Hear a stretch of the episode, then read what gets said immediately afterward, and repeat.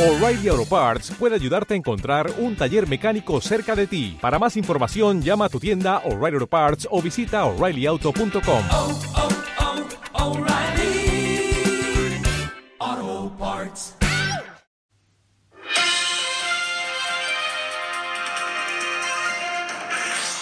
Buenos días, bienvenidos a otro Radio Trail con Mayayo en Carreras de Montana. Bueno, los últimos dos programas los hemos dedicado al rollo federativo, la- el deslinde de competencias. Primero, un poco un resumen de la historia y mi opinión personal, y después la del jefe, Kilian Jornet, que, gracias a Dios, no está nada lejos de la mía.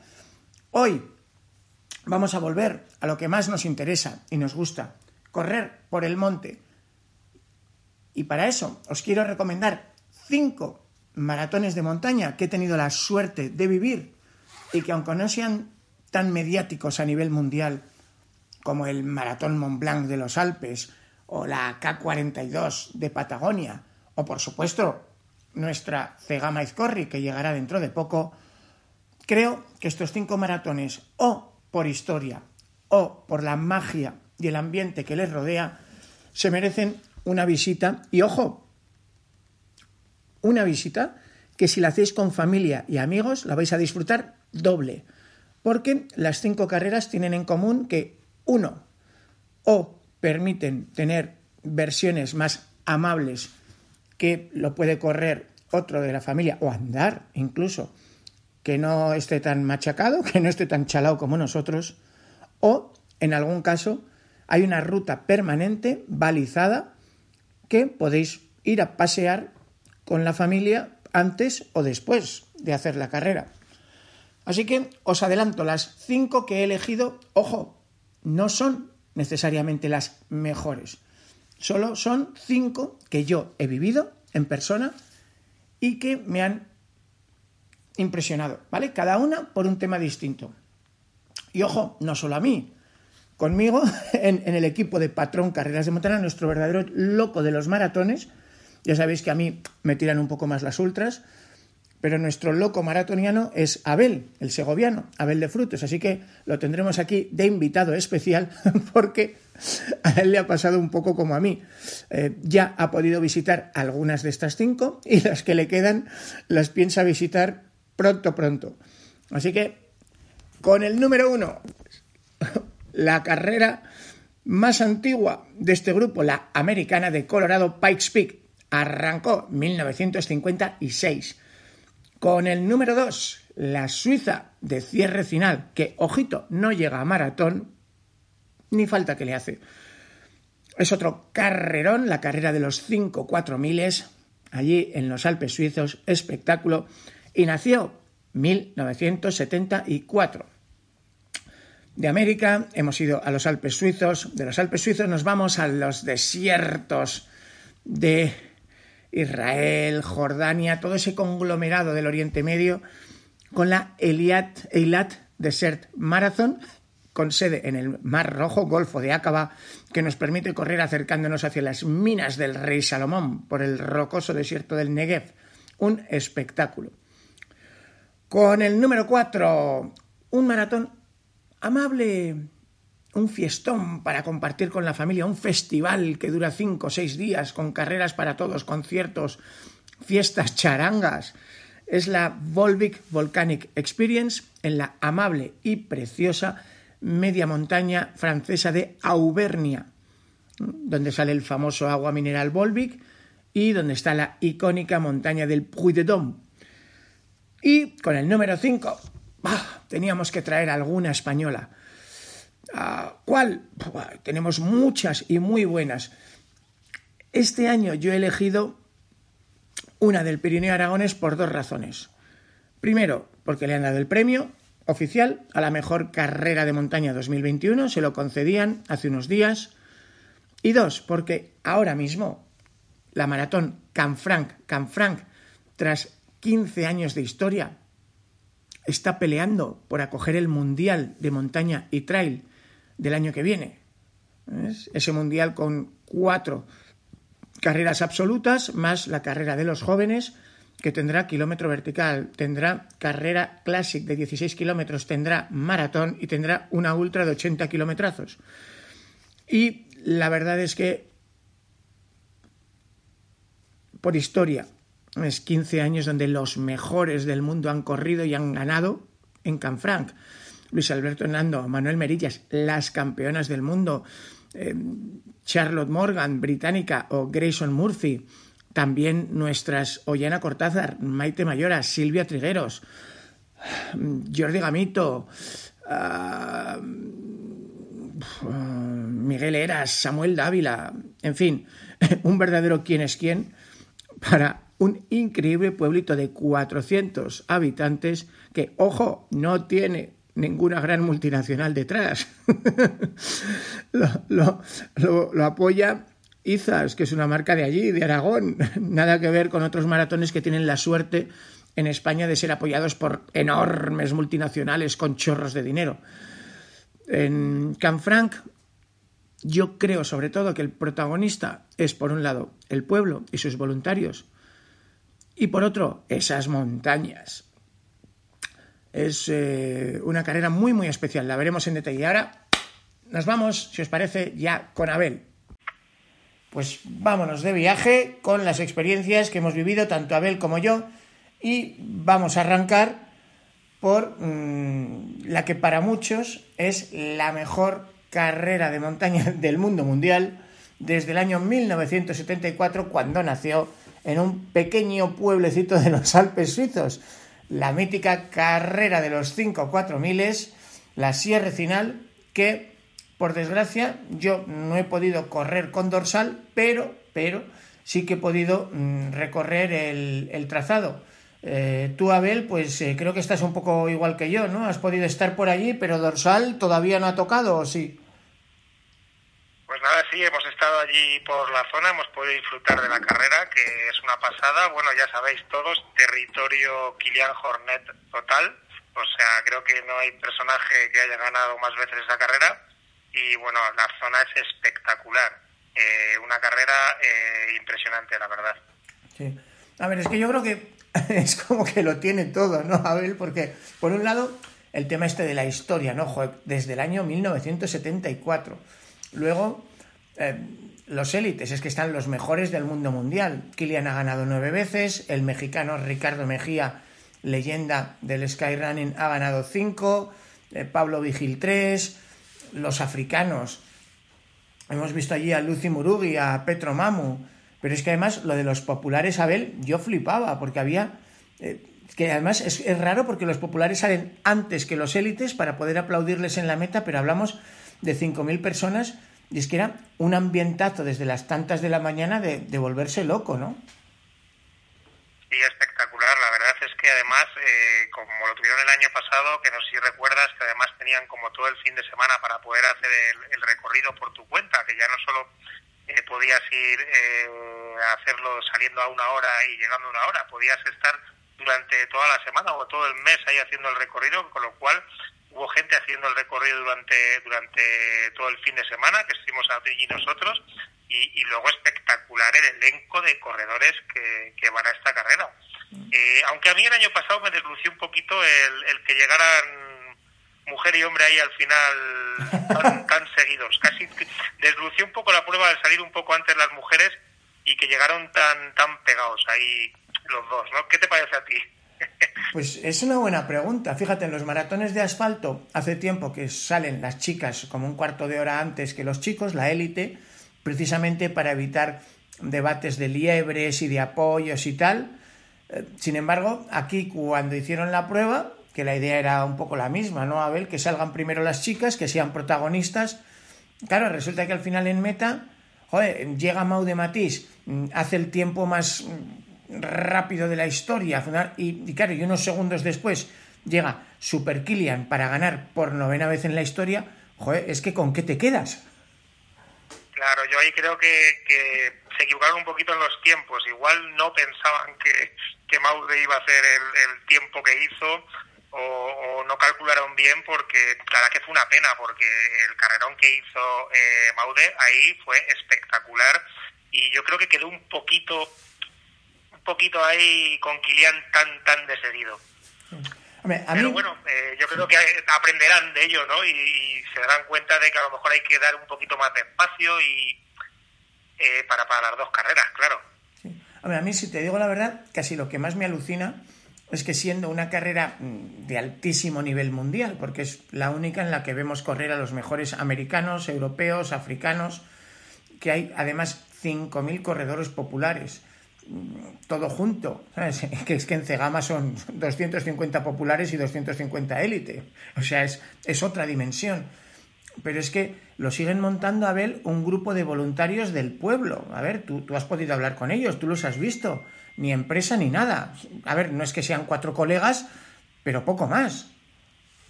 Bueno, sí, la verdad es que cuando llegas allí el, el pueblo es un pueblo súper pequeño, eh, que- destinado a lo que es el turismo y que, claro, es, es complicado ver ahí. Luego, yo creo que también lo han hecho bien, porque han hecho una carrera sin, sin un desnivel espectacular, que es corrible, que, que se puede correr bastante, con lo cual ahí ahí podemos tener también a los africanos luchando por, por puestos delanteros, a, los, a los grandes eh, corredores de trail, de, de montaña, eh, total que al final han conseguido hacer un, un carrerón eh, espectacular, claro está. Hombre, que sí es espectacular. Son 31 kilómetros más 2.200. Así que de estos cinco maratones, esta ni llega a maratón ni falta que le hace, la verdad, porque entre el ambiente, el paisaje y ojito, ¿eh? que esos 2.000 metros de subida no te las regalan. Yo, Abel, tú has estado por ahí, has visto esos senderos, la gente piensa que es una mm, carrera voladora sin más, pero coño, tienes que saber bien dónde pisas, si no te das unos buenos talegazos. Al final, joder, son los Alpes suizos, son senderos de, de Alpes. Y no solo saber dónde pisa, sino también regular bastante en carrera, porque tiene buenas subidas, aunque parezca que no, eh, y luego hay que regular bien para hacer ese final que hacen tan espectacular, tan rápido y que, que corren. Joder, yo recuerdo que hablábamos con Sara Alonso que bajaban a tres y pico aquí los corredores, o sea, una leche tremenda. O sea, No, para romperse los cuádriceps. Bueno, yo cada vez que intento vaciarme en esos 3-4 kilómetros finales, eh, en fin, acabo con los cuádriceps destrozados. Y, y menos mal que, que en la subida no tengo que competir, puedo ir a mi bola, porque son casi 2.000 de subida. Y luego del paisaje, es que, a ver, igual para los españoles es casi imposible explicar esto sin referirnos a Heidi, pero es que si Heidi no vivía allí le faltaba muy poco, Abel. Y la verdad es que es increíble. Luego tuvimos la oportunidad de, de pasear, de hacer un poco de trekking y correr un poco por toda la zona y es brutal. eh. Es una zona yo creo que de las más bonitas que, que yo he conocido, sinceramente. El pueblo es espectacular y bueno, las cascadas, los ríos que hay, eh, vamos, una maravilla. Bueno, para viajar hasta allí, pues mm, obviamente los vuelos hasta Ginebra son baratos, bien, y a partir de ahí dos opciones. Abel apostó por lo del coche de alquiler, yo por el tren. lo más gracioso es que si, si te despistas un poco casi te cuesta lo mismo. El tren, hay que ir tren hasta Sierre y luego autobús hasta Final, y es que al precio de los transportes públicos suizos o reservas antes con mucho tiempo, como hizo Daniel Sanz, que me lo encontré ya en el aeropuerto de Barajas, hicimos todo el viaje juntos, o, bueno, y, luego lo que vimos es que también el poder coger el coche te da un plus extra, ¿no? A la hora de mm, moverte, conocer, probar cosas. Sí, la verdad es que la opción coche para mí, eh, ahora mismo que, los, coches de alquiler en, hay mogollón de ofertas en los aeropuertos y demás, eh, yo creo que es una opción súper recomendable también, sobre todo si no quieres tirarte horas y horas en el tren, ir ajustado, porque yo recuerdo que, que hablábamos con varios corredores pues que tenían que salir eh, de madrugada para poder coger los vuelos eh, y demás, porque oye, los autobuses y trenes pues al final tienes que cuadrarlos. Eh, o sea que la opción de, de- de coche de alquiler no, no la veo nada mal. A nosotros nos vino bastante bien, pudimos movernos tranquilamente con, con el coche y por allí, por la zona, eh, se, se conduce muy bien, la verdad, buenas carreteras y bueno, quitando la subidita de las curvas eh, eh, al final, ahí justo al final desde cierre, pero bueno, es- se lleva bien. Bueno, pues en el caso de maratones de montaña en América, pues eh, Abel, por ejemplo, sí que ha estado en la maratón asfaltera de Nueva York, yo no he estado, pero A cambio, si no he estado en Nueva York, he tenido la suerte de estar en el Pikes Peak Marathon. Para mí es una carrera de las pocas que conozco con más historia todavía que, que Sierra Final. Pikes Peak nació en 1956 y ojo, no te lo pierdas, nació casi casi como una carrera de vascos. Era una apuesta de, oye, tú que fumas, yo no fumo. A ver quién llega antes desde el pueblo hasta lo alto de la montaña y bajamos. Esto, a ver, mm, podía ser el Chindoki mismo, ¿no? Y sí, esto yo creo que, vamos, los mismos de Humiliac pueden haber hecho unas 160 millas del mismo estilo, ¿no? de, esa manera. Vamos a hacer una, una, una vuelta de 160 millas, de, de 100 millas. Venga, que no hay huevos. Pues, pues, más, o, pues más o menos igual, vamos. Total, que de verdad que fue así, ¿eh? Se, picaron, fumadores y no fumadores. Claro, año 56. No estaba nada claro que el tabaco fuera malo. Del halcón ni hablemos. y el problema es que el pueblo era Colorado Springs, precioso, con eh, una senda de mulas que subía hasta la cima del pueblo. La, la senda es Bar Trail, original del año 1918, si no me equivoco. Ha cumplido ya más de 100 años. Una ruta preciosa. Y es que la cima del pueblo, en fin, Pikes Peak está a 4.300, así que suben más de 2.300 para una altitud de más de 4.000, tela, y vuelven a bajar a saco. Eh, imagínate las piernas, Abel, cómo se quedan. La verdad es que yo no he tenido el placer de, conocer Pikes Peak. Eh, no he corrido eh, carreras de montaña por Estados Unidos muchas, pero sí que tra por trabajo voy bastante a Estados Unidos y estoy acostumbrado a entrenar por, por muchos de los trails que ellos llaman y desde luego el circuito de trails que tienen allí eh, por todo Estados Unidos es espectacular. Así que eh, me puedo imaginar que allí en Colorado eh, sprints con, con, esta carrera, eh, si han estado utilizando las mismas sendas que ellos utilizan para sus trails y demás, eh, pues era todo impresionante. Y joder, subir a 4.000 eh, metros, la cosa se dura. Yo creo que lo que más he llegado a subir son 3.500 en carrera, cuando corrí en, en, el Desert Marathon de, de China, en el Devil Ridge aunque fuera en, en, en, el desierto, subimos a 3.500. ¿Ese no fue tu mano, tu mano a mano con François Daen, que Daen tenía el dorsal 1 y tú el dorsal 2? Ese mismo, solo me, solo me dobló. en, en 70 kilómetros me dobló, básicamente. Yo hice unas 13 horas y pico y él 6 y poco, no sé si llegó.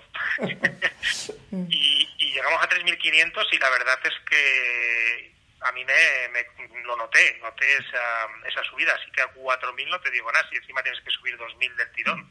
Bueno, te, te, quedarías asombrado. A mitad de subida hay un refugio, se llama el Bar Camp, ¿no es? un refugio pues, de, los, de los pioneros allí con sus troncos de madera que parece que acaba de salir Cebulón McKejan a cazar el oso, es calentado por una estufa, hay poco más que 15 plazas de literas, todas litera corrida, pues allí ha estado viviendo y trabajando durante años el, el supercorredor Zach Miller. Eh, o sea que, en fin, que es que abría la puerta de casa y, y, yo no sé cómo vadeaba entre la nieve, porque aquello...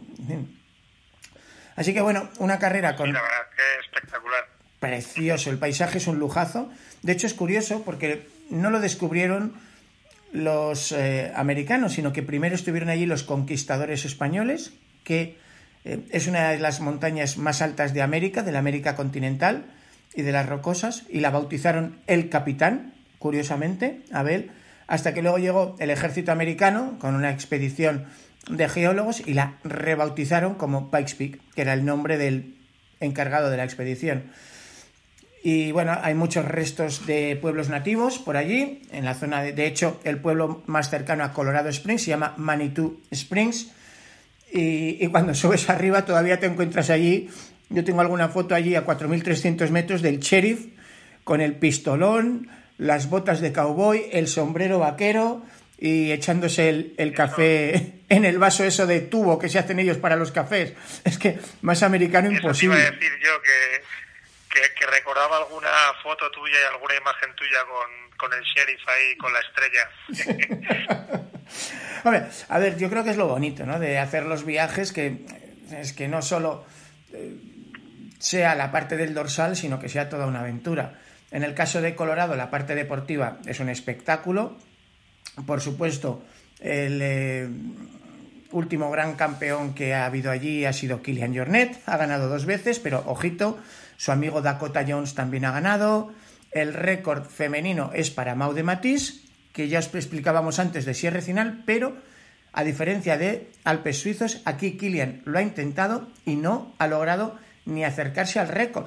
A ver, porque el mítico Matt Carpenter, pues tiene dos récords que llevan ya casi 30 años. Tiene el récord de las 100 millas de Leadville y tiene este récord de Pikes Peak, que Kilian lo intentó reventar el año 2019, justo después de cierre final, y, y no pudo. Así que tremendo como iban hace 30 años ya por aquí los americanos. Sí, bueno, algo tendrá la carrera cuando, cuando un tal Kilian Hornet no es capaz de, batir uno de los pocos récords que probablemente le, le, pueda quedar, la verdad. Y, estoy contigo en, esto. La verdad es que igual nos son los mejores maratones del mundo, o sí, o cada uno tendremos nuestra opinión pero lo más importante de este tipo de, de, maratones y de carreras es sobre todo ir a conocer la cultura, eh, el viaje y todo eso yo creo que es casi más importante que, que lo que es la, la, carrera en sí. Mm. Por Porque cierto, la verdad es que ver esos paisajes y esos sitios es espectacular. Sí. Para las chicas que me estáis oyendo, para las corredoras de montaña especialmente, Colorado Springs debería ser un templo de peregrinación, porque aquí, en esta carrera, además, en el año 1959 fue cuando se consiguió la primera meta oficial de una maratoniana en la era moderna.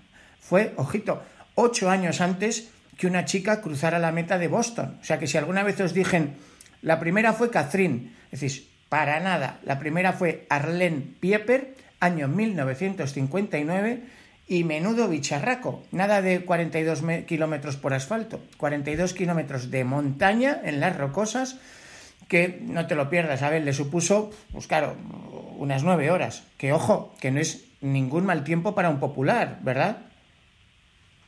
Bueno, ya verás, y como bien dices, te, todo el mundo piensa que, que, ahí en Boston fue la primera vez que, que una corredora ha terminado un maratón y como bien dices, eh, pues fue aquí en Pikes Peak y, obviamente pues nueve horas para un maratón tampoco está mal con esos desniveles y, esas alturas, ¿eh? Sí, porque, a ver, yo he visto correr allí, uh, el año que yo estuve fue en 2018, la pude vivir sin dorsal, siguiendo a los demás, luego pude hacer el recorrido por mi cuenta, casi me muero, pero hicieron plata dos españoles, ¿sabes? fue un lujazo ver a Oriol Cardona y a Laura Orgué peleando cara a cara con todos los de la Solomon Golden Trails y, y, solo les ganaron pues los hijos de allí, ¿no? Los hijos de Colorado, que eran ni más ni menos que Dakota Jones y Megan Kimmel. Hombre, perder así contra alguien que vive la mitad del año por encima de 2.000 metros, en fin, se entiende, ¿no? No solo vivir a 2.000 metros, sino eh, conocerse el recorrido al dedillo, claro. O sea, cada, cada piedra, cada dónde está cada piedrecita y dónde está cada, cada desnivel que eso también cuenta. A ver, yo te puedo decir que por lo menos el día que yo hice el recorrido me resultó mucho más duro bajar que subir. Pero claro, tú subes y bueno, te va dando el jamacuco de la altitud, lógicamente, pero oye, agachas la cabeza, te empujas y al final llegas, si no te desmayas, pero bueno. Pero es que para bajar, imagínate, si, si ya viviste esa sensación en el Tíbet, es que para bajar cuando estás a más de 3.000 o 4.000 metros de altura hay que ir con mil ojos, porque claro, la cabeza va un poquito ligera, no controlas igual, aunque tú crees que sí. Y es que puedes acabar con un tortazo de mucho cuidado. Yo eh, recuerdo que tras la bajada, la nuestra creo que eran, si no recuerdo mal, 700 o 800 metros de desnivel en, en 4 o 5 kilómetros, eh, pues fue justo nada más bajar y el estómago me dio un vuelco que, que vamos, y, todo. Y, o sea que con eso te digo todo. Bueno, pues vámonos ahora de las Américas a Asia. Bueno, Asia, al otro lugar de leyenda que hemos tenido la suerte de poder vivir, tanto Abel como yo, y esta vez sí, con Dorsal, que es en el famoso Golfo de Aqaba, ese rincón en la frontera entre Israel y Jordania, donde Lawrence de Arabia hizo de las suyas y dio ese primer gran golpe contra los turcos. Y que, además, además, en ese Golfo de Aqaba eh, te sirve como base para el Eilat Desert Marathon por el desierto del Negev, pero donde mm, Abel estuvo muy listo y también, eh, yo no sé si recuerdo bien o lo he soñado, pero ¿es posible que te fueras a bucear con delfines entre los corales del Mar Rojo? Bueno, no, no solo con delfines, sino también eh, estuve montando en camellos, recuerda, y aparte tuvimos la, la, la grandeza, yo creo, de estar en la mejor pasta party del mundo. Ah, sí, qué barbaridad. Es que no me acuerdo, tienen un hotel que es el que utilizan como base para toda la competición, con precios especiales, pero era un hotelazo. Y, y menuda fiesta que montan los israelíes. Yo me quedé asombrado, Abel. La verdad es que es una carrera eh, hecha para el corredor y para la fiesta. O sea, eh, buscan que, la gente vaya a una zona de Israel eh, muy famosa para, para el turismo y, y, aunan todo ese turismo, toda esa fiesta con, con la fiesta del, del maratón, correr por el desierto. No es una carrera con, con desniveles de, eh, fuertes, eh, es más el, el, terreno, es un terreno muy, muy árido, eh, muy desértico, pero que al final lo, lo, que, lo que buscan también es, es no solo que vayas a correr, sino que vayas a disfrutar con tú mismo, con tu familia o con amigos o con lo que sea. Y la verdad es que montan eh, una buena fiesta. ¿eh? Oh, tremenda. Eh, luego además, yo creo que como viaje, vale, yo no pude irme contigo el día de los delfines, todavía me doy cabezazos, pero sí que pudimos ir a visitar, que es que están al lado, eh, otras dos atracciones que ya solo por eso el viaje es una flipada. Lo primero, lo de las minas del rey Salomón, a mí me impresionó mucho, Abel, eso de meterte en lo más hondo del desierto, es que allí es que no hay nada, un desierto rocoso además como es el Negev, y, y ver eh, cómo han recuperado muy bien todos los restos de lo que eran las minas, cómo trabajaban entonces. Yo no sé cuánto tiene aquello, pero más de 2.000 años tenían esas minas, ¿no? Claro, eh, cerca de 2.000... No, no, no, solo las minas, pero incluso el, el cráter Ramón, que no sé si recuerdas, fue espectacular un, un, cráter ahí que parecía que había caído un, vamos, yo qué sé, unas... y, y luego, por supuesto, eh, que pudimos disfrutar un poco del Mar Muerto, ¿no? De, nadar sobre, sobre la sal. Lo del Mar Muerto es impresionante. Eh, De hecho, joder, tú has corrido el maratón de Jerusalén hace poco y has podido volver. Anda, que no, que no lo tienes controlado ya. A ver, para el que no haya ido nunca, eh, ¿cómo le explicas eso de que estás por debajo de la superficie de la Tierra y que es imposible hundirte? Porque hasta, hasta que no lo ves no lo crees. Bueno, pues eh, creo, por, por de pronto creo que, si no recuerdo mal, eh, mi coros, eh, Vertix, decía que estábamos a menos 450 50 metros. Re, recuerdo que puse un post en, en, Instagram y, etiqueté a Coros. Y, me mandó un mensaje privado eh, el, el, el, DM de, CM de, de Coros preguntándome si, si es que había un error en el reloj, porque no se dio cuenta de que yo estaba en el mar, en el mar muerto. Entonces me decía, eh, antes de retuitearte nada y tal, es un error del reloj, es que nos quieres decir que está mal o algo. Digo, no, no, es que estoy en el mar muerto y estoy a menos 400 metros. Y luego, claro, esa sensación de meterte en el agua y flotar directamente, pues, pues te puedes imaginar. Pero fue muy gracioso la conversación esta que tuve con, el community manager de, de coros porque me decía, pero me está diciendo que el reloj está mal o, o pasa algo al reloj. bueno, eh, la carrera en sí a mí me gustó, porque claro, a veces pensamos que lo de correr por desierto es meterse en las dunas y, la verdad yo no conozco a nadie que sea capaz de chuparse 42 kilómetros corriendo por dunas. Si es que te haces dos kilómetros y estás reventado. Entonces, básicamente las carreras del desierto, me da igual que sea maratón de sables o los 100 del Sáhara o esta de Eilat Desert, lo que hacen es aprovechar las pistas, sobre todo pistas rocosas, pistas firmes, que surcan el desierto, que son los ríos por donde navegan los 4x4 o los camellos en el desierto.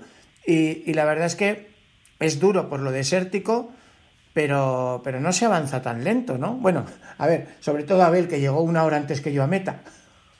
No, la verdad es que el, el, recorrido es, es, complicadete porque tiene muchas piedras, eh, mucha piedra suelta, es bastante árido. Eh, por suerte esta carrera se, se, corría a finales de noviembre, creo recordar, y, y el calor eh, no fue una, una pasada. Eh, nos, la verdad es que las temperaturas no, no, no, no fueron muy altas y, y, sí, se pudo correr eh, bastante bien, la verdad. Eh, es una carrera que los primeros 3-4 kilómetros empieza por el pueblo en asfalto, por la ciudad, eh, luego ya se mete en el desierto y el resto de la carrera, sin mucho desnivel, como, como ya he comentado, eh, se hace bastante, bastante corrible. Fíjate, a mí quizá el tramo que más me impresionó, que más me gustó, fue, no sé si eran 5 o 6 kilómetros que hacíamos por dentro de un cañón que era casi como los cañones esos desérticos de la Guerra de las Galaxias, donde aparecen los tiradores estos piratas que intentan derribar las naves o intentar tal. No sé si, si te acuerdas del tramo, había como una gran curva. Sí, sí, me, me, me acuerdo, yo no pensé en la Guerra de las Galaxias, sino en las películas de, de vaqueros y, y de indios. De, los, de los años eh, de los años 80 y tal, que, que hacían allí, que cogían a todos los vaqueros ahí, murieron con las muertas, con las botas puestas y esas, y esas películas. Pero sí, esos cañones la verdad es que son preciosos, son, son, son, es impresionante correr por, por esa zona. Y además que nos venía muy bien entrar en esos cañones porque ahí daba la sombra y no pegaba tanto, tanto el sol, la verdad. Y luego, para terminar con Eilat, pues decir que a mí me chocó mucho el contraste cosmopolita, porque la carrera es muy cosmopolita, hay gente de todo el mundo, con esa sensación que para un europeo es rarita del, del, tema de la seguridad y las fronteras, porque claro, es que tú estás, si te acuerdas, yo creo que había un, un tramo donde corríamos prácticamente al borde de la frontera con Jordania y, había incluso algún puesto militar y ojito, el tema de la seguridad para Israel, hasta que no lo vives, no te lo crees y la verdad es que eh, el tema de seguridad en Israel es bastante bastante complicadete. Eh, yo he estado recientemente también en, en, Jerusalén, en el maratón de Jerusalén, y más o menos ves lo mismo.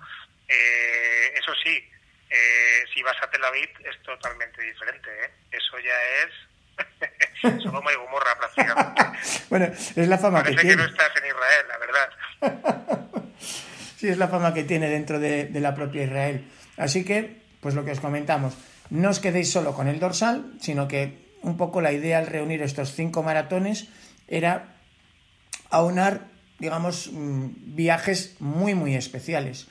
Eh, el siguiente viaje, bueno, pues hemos estado en Suiza, hemos estado en Estados Unidos, en Israel, vámonos a la dulce Francia, a un evento, la Volvic Volcanic Experience, en eh, los volcanes de Auvernia, que es de hecho el eh, parque natural más grande de la Francia continental, son casi 500.000 hectáreas, con el icónico Puy de Dôme como montaña, digamos, señera, una zona de media montaña, bosques, muy dulce, y donde yo ya he tenido la suerte de correr el maratón con dorsal y donde este año esperemos a Abel de debutante, con ganas.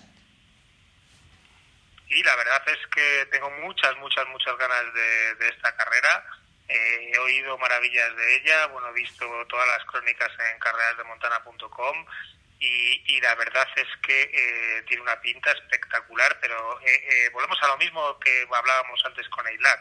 No solo la carrera, no solo los paisajes, sino que por lo visto he oído también que por esa zona eh, montan unos espectáculos y una fiesta espectacular, ¿no? Doy fe. Yo, el año que, tuve la suerte de poder ir allí, eh, claro, yo iba pues pensando en mi dorsal, ¿no? Y lo de mm, carrera de media montaña, bien, un maratón de unos 42 que no llega ni a 2.000 positivos, hay que ir a ritmo, tal. Y claro, llego allí y veo pasta party. ¿Dónde es la pasta party? No, es en la plaza del pueblo. Ah, en la plaza del pueblo. Y te encuentras una plaza de pueblito francés, de esto como del siglo XIV, con su iglesia. Y allí las mesas eran eso, mesas de madera puestas en medio. Y, y tú ibas, te servías comida clásica. No es que hubiera paella, pero la versión francesa de, de la paella. Vino, por supuesto, un francés no come nunca sin vino. Y de repente empieza a pasar una charanga, a ver, pero una charanga en plan los Manolos. Es que, es que allí, claro, allí toda esta música, lo que ellos llaman la, la pachanca, de, de Mano Negra, Manu Chao, todo eso les chifla. Y, y menudo fiestón con la fiesta, eso antes de empezar, o sea, ni te cuento cómo era el festival después. Y, y- y conciertos y fiesta final de, de carrera y demás, ¿no? Por lo que he oído, o sea, No, no, lo hacen muy bien. un espectáculo, vamos. Sí, para los para el, que quiera llevar los críos, tienen muchas actividades para la familia, tienen rutas de montaña para compartir con la familia, tienen tropecientas carreras, creo que son siete distintas ahora mismo, desde una bestia tipo Tour de Jeans de 250 kilómetros hasta mm, carreras chiquis para los críos o carreras creo que la más corta son menos de 15 kilómetros. Y, bueno, yo deciros que el maratón que yo hice, que además lo ganó un español, Pedro José Hernández, todo un veterano, pues eh, me gustó porque aparte de ser bonito, le tienen montado puntos de animación. Bueno, no te lo vas a creer. Cuando llegué al techo de carrera, allí había dos morroscos, pero en versión auvernia, con su camisa de cuadros, la boina negra, las botas. Uno con la triquitrisa y, y el otro no me acuerdo qué instrumento y al verme les saludé en español y se pusieron a tocarme el 1 de enero, 2 de febrero. Me caía... Sí, pero me caía de risa a veces, joder, pero qué buen rollo llevan estos tíos, ¿no? Y no sé, a veces son detalles tontos, pero que, que le dan un punto a cada carrera. Y un, y un detalle que me gustaría también comentaros aquí y que también ocurre en Eilat. Eh, eh, recordaos que en Eilat el maratón se corre el viernes eh, por, por el tema del sabbat y demás, porque el sábado ellos es su día de fiesta y se supone que no trabajan y demás, se corre el viernes. Eh, lo que te da la posibilidad de luego eh, utilizar el sábado y el domingo eh, a nosotros los europeos para poder hacer turismo y, y disfrutar de la tierra. Y aquí en, en Auvernia, en la VVX, eh, ocurre más o menos lo mismo. Las carreras, eh, el, grueso de carreras son viernes y, alguna el sábado, con lo que te dejan también eh, el fin de semana para disfrutarlo con la familia, con los amigos o con quien quieras. Que no es el tip, la típica carrera en la que corres el domingo y claro, el fin de semana anterior no puedes disfrutarlo de la misma manera, porque si quieres correr eh, no puedes salir de fiesta, como digamos. Y creo que es un detalle bastante interesante y positivo. Totalmente de acuerdo. A ver, yo creo que hay, hay carreras que es para competir y ya, y hay carreras que es mm, para vivir algo más, que te lo ponen más fácil para compartir. Aquí, pues eso, hay cuatro montañas volcánicas, que es la cadena de los Pues, eh, los montes Dorés, Esayer y Montes de Cantal. Hay tropecientos pueblitos franceses de estos con, con su iglesia de hace 1700, 600 años, pero es que simplemente darte el gusto de acercarte allí con un autobús o con lo que sea y sentarte a tomar un café, un pelotazo o comer eh, allí, no sé, son sensaciones, a ver, sea en, en Italia, en Suiza, en Francia, que esa vieja Europa mm, a mí me, me gusta mucho. Bajo mi punto de vista es uno de los, de los puntos fuertes de, de estas carreras. Y que luego eh, de las carreras que estamos hablando hasta ahora, pues son carreras también, eh, digamos, y entre comillas, fáciles, sino con, con no mucho desnivel, que también para la gente que, que está empezando, que, que quiere probar, que quiere probar cosas nuevas, pues puedes aunar eh, viaje, turismo y, una carrera incluso. Luego tenemos otras bestias de las que hablaremos un poco más tarde que, que dan más miedo que otra cosa, ¿no? Venga, va, por alusiones, viajamos a la quinta la guinda del pastel, que es en el Pirineo Sur. Y, a ver, en España hablar de una carrera es complicado. Tenemos más de mil, muchas y muy buenas. En este caso, por ser maratón, por la historia que tiene y, y porque si por un lado la han nombrado mejor carrera de montaña del año pasado oficialmente la federación y además es candidata a alojar el Mundial de Montaña y Trail del 2023, pues hombre, por esas dos razones yo quería presentaros dentro de este top 5 la, la Canfranc Canfranc. Pero claro, mm, como dice Abel, El, el monstruo. es otra película. Aquí, aquí yo creo que, que de turismo es complicado, sinceramente. Oye, que no, que, que no, que no digo que la zona es preciosa, que se puede ir una semana antes eh, a verlo, a conocerlo, que por supuesto, porque es, es toda una maravilla, Canfrán es, es una maravilla, la zona es espectacular, pero ojo, eh, correr esta carrera hay que ir preparado y, y con ganas de sufrir. Hombre, a ver, para el que le gusten los maratones de montaña, bueno, pues ya sabéis que más o menos hay un, digamos, estándar, suele estar entre los 42 kilómetros con un desnivel de 2.500 a 2.700. Por ahí se mueven, pues, mi maratón alpino de Cercedilla, el maratón alpino madrileño, o la Cegama, en fin, la mayoría.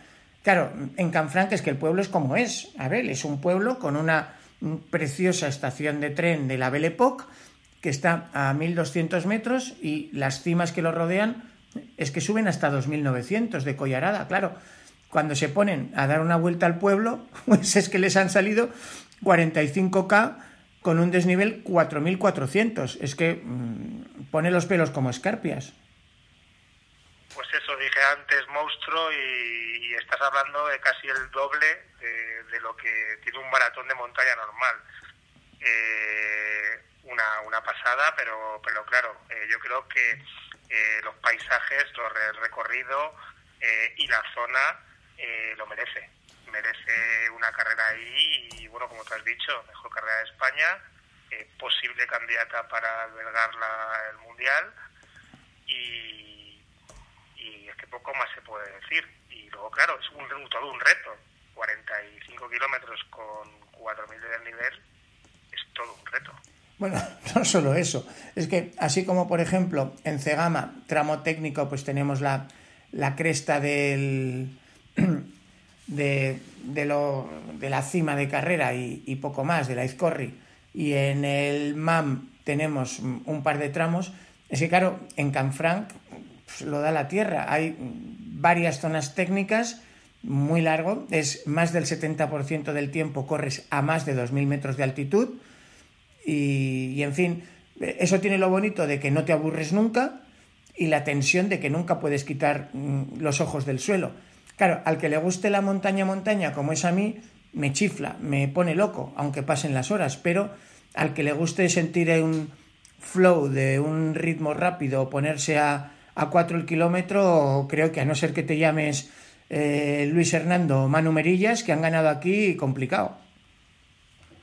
Yo creo que 4 kilómetros ni la bajada para nosotros.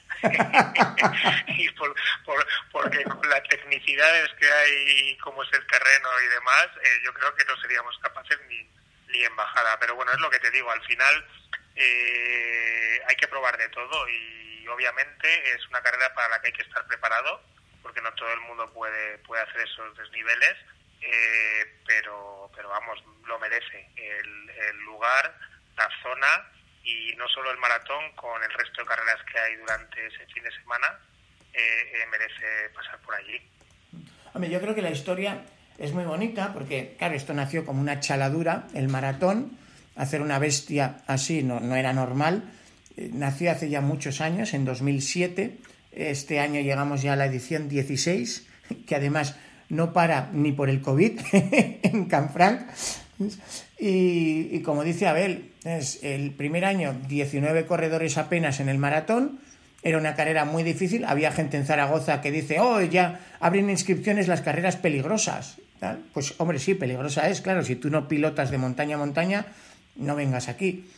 Pero con el tiempo, la gente que va a Canfranc ha ido entendiendo de qué iba esto.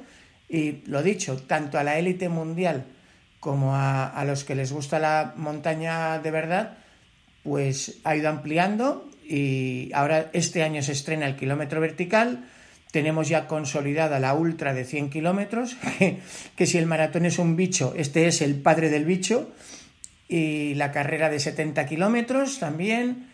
Y ahí, fíjate, yo creo que la que no es conocida y a mucha gente le gustaría ver es la Classic de 16K más 1600 que, que, ya es tela, claro, 1600 en 16, pero que es una preciosidad, es subir desde Canfranc hasta la cima de la Moleta, una montaña preciosa que está colgada en vertical sobre Canfranc y tirarse cuesta abajo por algunos tramos del- de la travesía transpirenaica. O sea que, en fin, hay un poco para todos. Son varias carreras de- con, con su dureza, por supuesto, y bueno, al final eh, pues tenemos cinco, cinco diferentes opciones, hemos estado hablando, con cada uno con, sus particularidades. Aquí Canfrán es lo que, lo que acabo de decir yo, el monstruo, eh, grandes desniveles, de terrenos muy técnicos. En Estados Unidos tenemos la, Pike Peaks llegando a 4.000 y pico de desnivel. Eh, por otro lado tenemos Eilat y Volvic que son más generosas y, y más festivas. Y, por último la carrera de los élites de final. O sea, son cinco carreras que cada una tiene su, su cosita, ¿no? Y, muy interesante el- ver la diferencia entre unas y otras. Pues no puedo estar más de acuerdo. Yo creo que lo bonito es eso, ¿no? Que mm, hay carreras terribles, durísimas y técnicas, como es Canfranc, hay carreras tendidas, amables en media montaña, como es la Volvic, el maratón de Volvic, un poco más de 1500 de desnivel, hay carreras casi llanas como Eilat en el desierto, pero que te metes un buen meneo y para mí lo bonito es eso, ¿no? Cada viaje tiene su gracia, es diferente, es completamente distinto, que es algo que por desgracia es más difícil pedirle a un maratón de asfalto, claro, porque al final eh, la parte de la tradición y, y la historia que hay detrás de cada pueblito de montaña es muy peculiar y la parte de los paisajes y de la cultura en que te metes, pues no tiene nada que ver lo que vivimos en, en, en Eilat, en Israel, con lo que pudimos vivir en Suiza. Pues sí, la verdad es que, que tiene todo su, su miga ahí. Y aunque aunque ahí yo discrepo un poco contigo en el tema del maratón de asfalto, oye, también es bonito eh, ir conociendo ciudades, eh, pues pues yo qué sé, maratón de Roma, maratón... Yo he corrido, por ejemplo, en Florencia, en Nueva York, eh, en Dinamarca, en Copenhague, eh, y también tiene su, su puntito el ir conociendo ciudades a, a base de correr maratones de asfalto que, que, oye, no tienen a lo mejor la belleza eh, montañística que tenemos en las maratones de montaña, pero, pero oye, tienen también su, su cosilla. Y luego el buscarles unos más rápidos, también unos más, más lentos. Mira, el último en Jerusalén, eh, 700 de desnivel para un maratón de asfalto. ya te vale. ¿Qué te, qué te, qué, qué te parece? 700 positivos en un maratón de asfalto. Yo pensaba que Madrid era duro. Bueno, como veis, aquí cada uno tiene su chaladura este- dentro de este mundillo. Muchos sabéis que la mía son los ultras, pero es que mm, la pasión de Abel por la distancia maratón es mm, espectacular, sea asfalto, sea montaña, le tiene además tremendamente cogido el tranquillo. Eh, Yo no sé, bueno, hace, hace poco ya publicamos para vosotros el cómo mejorar tu marca en maratón, lo podéis buscar ahí en el Radio Trail. Pero yo no sé ni cuántos llevas ya, Abel, entre montaña y asfalto, un buen taco, ¿no? Bueno, pues eh, yo creo que, que maratones con dorsal, eh, ahora mismo, pues mira, de asfalto sí los tengo contados, perfectos. He corrido el 35 justo hace unos días en Madrid y, y de montaña eh, llevaré otros 15 o 20, o sea, ya paso los 50 con, con tranquilidad. Eso sin contar el resto de carreras ultras, claro. Hijo mío. bueno, de todas formas, te- vamos a tener que debatir esto de si el maratón de asfalto tiene encanto o no comparado con la montaña. ¿ves? Porque ya sabéis que a mí me, me cuesta, me cuesta mucho, pero nada, nada que no podamos arreglar es con un buen bar y una buena, ¿qué sería? ¿Una IPA o cuál sería la favorita? Pues yo soy más de la, como dicen las brin que dicen los franceses, las tostadas casi negras, allá, medio- un poco más allá de las ambré. Pues para ti las tostadas, yo para mí en cerveza me quedo con, con la IPA, que, que es la que más me gusta, y cuanto más amarga, mejor. Vale, venga, pues entonces a ver dónde eh, cae eso, porque bueno, ya sabéis, algunos tenemos la suerte de vivir en el lado sur, el lado soleado y espléndido del Guadarrama, y de vez en cuando tenemos que sacrificarnos un poco y animar a los otros, los que viven más allá del muro, en la profunda Segovia, en la Umbría. Que por cierto, ¿cómo estáis de nieve ahora? Pues nada, desapareció. Justo la semana pasada cayó una nevada de 40 centímetros, eh, pero en dos días increíble, desapareció toda entera. O sea que sí que queda algo por las cumbres, pero, pero nada más. Bueno, ¿y tú crees que es casualidad que sea a nivel de populares o de élites Segovia de tantos aficionados? El, al, porque, por ejemplo, a nivel de élites, Javi Guerra, el mejor maratoniano español de los últimos 5 o 10 años, segoviano total, y a nivel popular, el gurú de los maratonianos populares, el rey de las maratones por el mundo, hasta que Abel le de caza, que yo creo que estáis ahí, era Javi Sanz, también segoviano. No sé qué os echan en el agua, Abel. Bueno, lo mejor es que debemos de aquí al lado del whisky, que yo que vivo por aquí por Palatoros, ya sabes, igual igual se les escapa algo de, de whisky por, por, el río y, y eso es lo que nos da el, el, el tema ahí. No, la verdad es que tenemos la montaña muy cerquita y, y pues oye, nos gusta y correr siempre nos ha gustado. Hemos tenido aquí corredores pues como Antonio Prieto, eh, que podrá recordar todo el mundo, ha sido un corredor eh, de lo mejorcito que había en España en los años 80, el mismo padre de, Javi, Paco Guerra, y, y, la verdad es que hay mucho ambiente popular aquí en Segovia en tema de carreras. Oye, pues muchísimas gracias, Abel, por compartir esta experiencia de carreras de montaña por el mundo, cinco maratones mágicos de Colorado a los Alpes y más allá. Y venga, tenemos pendientes a IPA contra la Brunet. A ver, y una charla. Cuídate.